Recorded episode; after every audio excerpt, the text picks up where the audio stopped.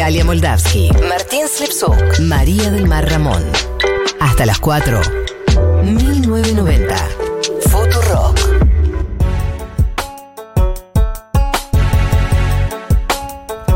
y 12 de la tarde y vamos a entrar en el glosario de economía del día de la fecha. Eh, vamos a hablar de marihuana. Hace- tengo cinco años. ¿ven? Esta radio hablan de paso toda la semana y yo me considero. Vamos a hablar Marihuana. de marihuana. Martínez Lipsuk, la, la única persona seria que habla de marihuana en esta radio. No. Bueno, que habla en serio. de- Bueno, Ah, está bien. decí no lo que quieras. Marto, vamos a hacer un glosario con marihuana. Vamos a hacer un glosario con marihuana, básicamente. Eh, vamos a hablar de cepas. Pero no de coronavirus, sino de cepas de marihuana, así como decía Gali. Porque de hace varios meses ya, como bien dijo al principio, eh, se viene produciendo en Jujuy. Gerardo Morales, de una entrevista que dice que la planta es milagrosa y demás, porque Jujuy tiene una empresa estatal de producción de cannabis. Mira, Esto Es- me parece hermoso. Además te lo imaginas a Gerardo Morales fumado, es como lo que es lo que sigue a continuación. Sí, y la imagen, ya y la imagen es rarísima. Pero no es solo Jujuy, sino hay varias provincias que están generando empresas estatales eh, para producir marihuana. Y, Pero es para cannabis medicinal en principio. claro, es para cannabis medicinal, pero también hay proyectos de más industriales, porque, y de eso vamos a hablar en esta bella columna, no solo el cannabis tiene como esas dos patas de medicinal o eh, recreacional, como se sabe, ¿no? no es que solo la fuman para, como en Uruguay, que puede ser para ponerse contento y demás, o sanar dolores, sino que hay un montón de cosas que se puede hacer con, con la planta de marihuana, que no necesariamente las flores, sino por ejemplo el tallo, y que en muchos lugares del mundo se utiliza como producción, como en vez de algodón, por ejemplo, se usa marihuana para producir telas. Y esas cosas, uno no, va, no sé, a mí me sorprendieron, por ejemplo, uno no, la- no las tiene tan presentes. Y dentro cuando se habla del mercado de la marihuana, y mismo Alberto decía que al el primero de mayo, ¿se acuerdan? Que dijo que iba a mandar una ley, un proyecto de ley para legalizar este tipo de producciones. Eh, uno no piensa necesariamente en eso, pero existe. Y de eso vamos a hablar hoy.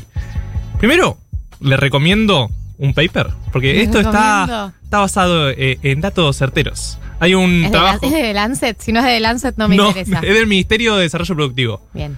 Eh, de Andrés López que se llama La cadena del valor del cannabis. Y habla de todo esto. Después lo voy a postear en, en Twitter, así si quieren leer, lo leen. Pero Arroba Bartos Lee. arroba Martoslip. Eh. ¿Saben cuántos consumidores de cannabis hay en el mundo? ¿En el mundo? ¿En el mundo? Ay, voy a decir un número y voy a quedar como una burra. Dale, Tipo, como que no sé cuánta población hay en el mundo. dale. Eh, ay, qué burra. que 200 millones de consumidores. Le pegaste. Yo estaba pensando 700. No, porque te, te vi, te vi la, Argentina. te vi la cara y fue como, uy, tengo miedo de lo que voy a decir. Voy a Yo estaba pensando- Si a mí me mandan, yo siempre pienso que si me mandan ese programa pasapalabra, el de los escalones, voy a viralizarme como la burra. Sé que voy a decir una burrada y me voy a viralizar. Nunca voy a ir. Eh, voy a firmar en este momento. Si nos invitan a los 1990, ¿por qué los iban a invitar? no? Pero bueno, si nos invitan, chicos, yo no voy a ir porque yo soy la burra que se viraliza. Cierro paréntesis. Yo confundo trato hecho con pasapalabra. ¿Cuál es cuál? No sé, pero en todos hay que tener Hay uno, ¿cuál cultura de- general, que es la peor categoría de conocimiento. ¿Cuál es del el de. Iván de Pineda que todos queremos a Iván de Pineda? Ah, ok. Eh, sé que todos queremos a Iván de Pineda y por lo tanto yo también no quiero quedar afuera. Bueno, Eh, toda esta columna van a tener datos de marihuana que tal vez sea una pregunta me de parece hermoso. Entonces, para, son 200 Dos- millones. casi 200 millones de consumidores. El tamaño es la, de droga, es la droga ilícita más consumida en todo el mundo. ¿Sí? Eh, y se estima que el consumo legal, ahora sí, solo hablando de lo legal, en 2018 fue casi 11 mil millones de dólares. ¿Cuánto es esto? Ustedes dirán, me da lo mismo, un millón de... No tengo idea. Bueno, es un cuarto del préstamo con el Fondo Monetario. ¿Sí? Qué lindo, Bastante, qué lindo. bastante. Y sigue creciendo, o sea, aumentan, piensan que va a crecer como 40% por año, entonces es un mercado que a futuro le interesa. 40% por año es un montón. Es un montón, es un montón. Obvio, no va a ser todos los años 40% porque se acaba el mundo. claro. tipo, todos plantando marihuana. Pero sí, Cerraban fábricas, todo Claro. se reemplazaba por plantaciones. pero sí es un mercado que tiene una proyección a futuro grande. Claro. Y también eh, de eso ahí es donde puede entrar Argentina, digamos. Ok. Porque si bien hay casos, eh, bueno, en la región, todos sabemos, Canadá, Estados Unidos, Países Bajos y demás, pero hay casos en la región como Uruguay, que también es conocido, Uruguay. y Uruguay, que es el mejor país del mundo, según Tiranos Temblad. Bueno, también está Colombia. No sé si conocen ese país. Sí, eh, yo sorprendidísima porque fuera legal, porque digamos estoy al tanto de que Colombia es famoso por su producción de estupefacientes. Históricamente Si ha sido lo que se Colombia, nos da. es que- Em, pero eso, eso me lo dijo Marto cuéntalo porque me parece súper genial. Yo estaba súper impactada. Claro, porque hubo dos caminos en la región. Bueno, Uruguay legalizó en 2013 la producción y consumo un de. marihuanero acá en, el, en, el- en la app dice 200 millones son los seguidores de Messi en Instagram. o sea, todos los- toda la gente que sigue de Messi en Instagram fuma Fuma Así nos podemos ubicar. Es más o menos México. México tiene cuántos, 200 millones de personas y un poquito. Eh, Eh. Es probable. Me- me- Googleando. Sí, googleando, googleando en este. No. Pero entonces, Entonces, hubo dos caminos en la región. Uruguay, Uruguay me salió, legalizó en 2013 la producción de cannabis y medicinal y también la, la de uso recreativo, pero desde un lado más sanitario y como lucha contra el narcotráfico. ok. Eh, México tiene 127 millones, Brasil tiene más de 200 millones. Bueno, Ah. como todo Brasil, básicamente.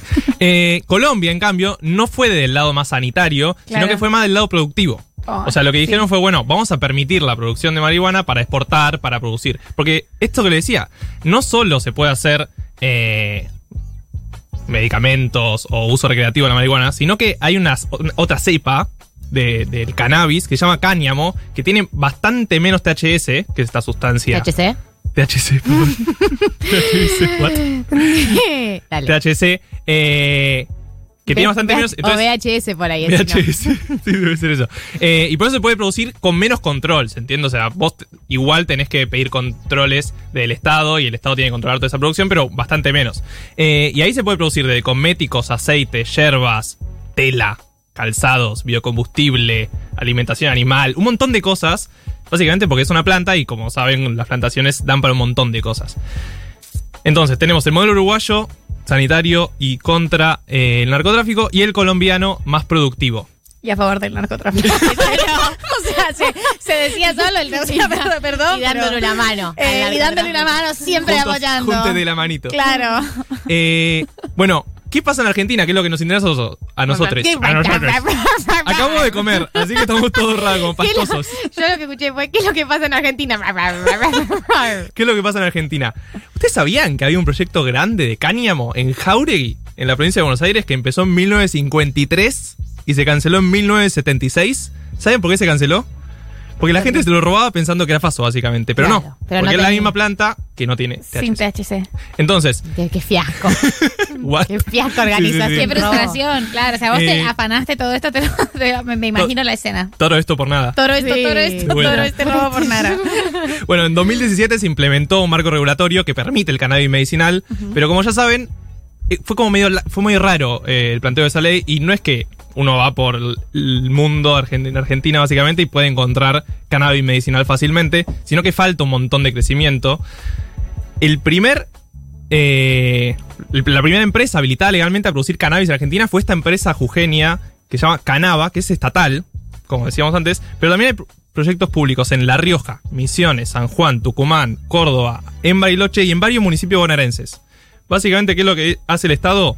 Pone plata para investigar, para producir, con miras al futuro a poder exportar también. Lo que Claro. dice Gerardo Morales es, nosotros queremos cambiar de producir tabaco a producir cannabis. Gerardo Morales dice que en un par de años ellos van a poder exportar. Y acá es cuando le traigo la mala noticia. No, venía No es todo que- increyendo. Sí, venía todo increyendo y contentes, pero no. No es que Uruguay y Colombia exportan un montón de cannabis y son millonarios por este mercado. ¿Por qué? Bueno, porque hay muy pocos países en el mundo por ahora que lo están, que lo prueban. Pero además imaginan que al ser una sustancia ilegal en un montón de países hay un montón de trabas burocráticas Claro, en el es que comercio en un internacional. avión metes, te metes marihuana y decís, che, te mando esto. Claro. para-". No. Che, Tito, atendeme el avión Sí. este. No, no sucede así. Y aparte, algo que me enteré que me parece increíble, es muy difícil el acceso, por ejemplo, a los bancos.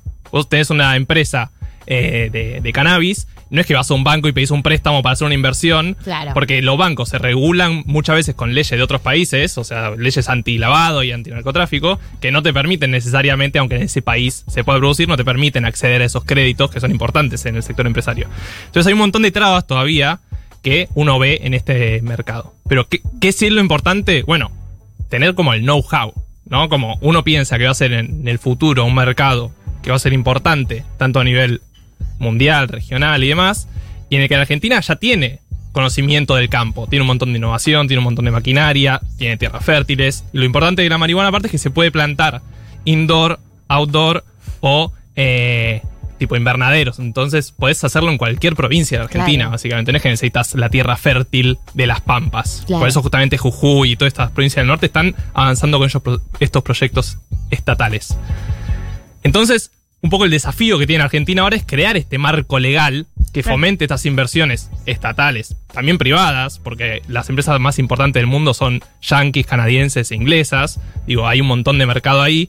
Eh, pero el desafío que tiene Argentina es crear este marco legal que permita la, la inversión pública y privada, como decía, pero también pensando que no va a ser la solución de todos los problemas rápidamente, sino pensando también en un proyecto más a mediano plazo de tener el know-how y tener certificaciones internacionales, además de que certifiquen que la marihuana argentina es buena, que, la, que podés rastrearla y demás, eh, y entrar en este mercado legal que en un par de años va a haber bastantes millones de dólares. Eh, y yo sumo que mm, yo creo que a nivel discursivo, por lo menos, ya eh, en Argentina hubo un avance súper grande. Ya tenemos ministros, ministras que abiertamente hablan a favor de la despenalización, de la legalización. Como que yo siento que incluso a nivel discursivo no, no estamos lejos de este marco regulatorio. Se habla de que es una de las eh, de los temas que están en agenda. Eh, no sé, considero que el país hizo un avance recontrafuerte con respecto a, a la idea de despenalizar e incluso legalizar. Sí, por ahora el discurso, bueno, como decía, de Morales y mismo de Culfas, que es el ministro de, de Desarrollo Productivo de la Nación, es un poco legalizar y hacer un marco regulatorio para el cannabis medicinal. Claro. Y no para el recreativo. Eh, también, obviamente, la discusión y uno cuando plantea que, el cannabis medicinal funciona y demás, empieza a haber un montón de investigaciones más, que es un poco lo que se echó la semana en la radio, empieza a haber muchas más investigaciones que pueden llegar a demostrar justamente lo que ya se sabe en la mayoría de, los estudios, es que, que no hace especialmente mal y que un consumo cuidado puede ser eh, no necesariamente peor que otras cosas que ya están habilitadas y que no tendría mucho sentido que sea ilegal. Claro, pero Eh, bueno, es que venimos de, de la, la puerta de entrada a las drogas a esto quizás ayuda a pacientes que sufren de distintas patologías y demás. O sea, es un avance en el discurso enorme, incluso cuando todavía se cuestione o no se acepte tanto eh, públicamente o no esté todavía tan bien visto el consumo recreativo. Era, era mala la, era, era mala la droga hace, hace, hace poco tiempo. Claro, Sí. entonces que Morales, Gerardo Morales, Gerardo de la. UCR, Sí, sí, sí. diga eso, esto, es Gerardo importante, Morales. muestra un cambio. No, no so- hasta generacional, tal vez, como algo de, ¿no? De. No solo político, digo, partidario, sino de. Un señor del UCR está diciendo que el cannabis medicinal importa, pone plata para eso, un proyecto estatal. Y es es súper interesante que todas estas conversaciones, como habilitar la conversación y en la investigación sobre el cannabis, también ha puesto eh, de manifiesto eh, o, o ha habilitado un montón de conversaciones sobre el tabaco y el alcohol eh, como, como drogas que son bastante nocivas y que esos, esos daños se habían mantenido como, no sé si ocultos o se habían naturalizado de alguna forma, como que dentro de la legalidad el daño era menor. Y ahora sí se está hablando, yo creo que la conversación sobre alcohol y la conversación tan seria que se está teniendo en, en- en la sociedad y que, y que estamos teniendo y que estamos cuestionando esas formas de consumo, para mí está rehabilitada por hablar del- de las otras drogas y sobre todo del cannabis y de las propiedades del cannabis y la investigación sobre el cannabis. Sí, sí, totalmente, totalmente. Yo adhiero a eso. Yo creo que acá en esta radio se, se hace una militancia muy grande de, de, de- de desdramatizar, digamos, el, eh, la, la marihuana y los, distintos los distintos tipos de usos que tienen las distintas personas. En el programa de Chango con, con el campeón han hablado de esto eh, y lo hacen. Acá alguien recomendaba el podcast Porro en Spotify, que lo hace mi amigo querido Mauro Ello. Te quiero mucho, te mando un abrazo. Uso y recomiendo, es un podcast re profundo y que analiza un montón de temas sobre el porro. Eh, y, mm, y bueno, y esperemos que, a todo este desarmado simbólico se le una el desarmado, en realidad el armado económico.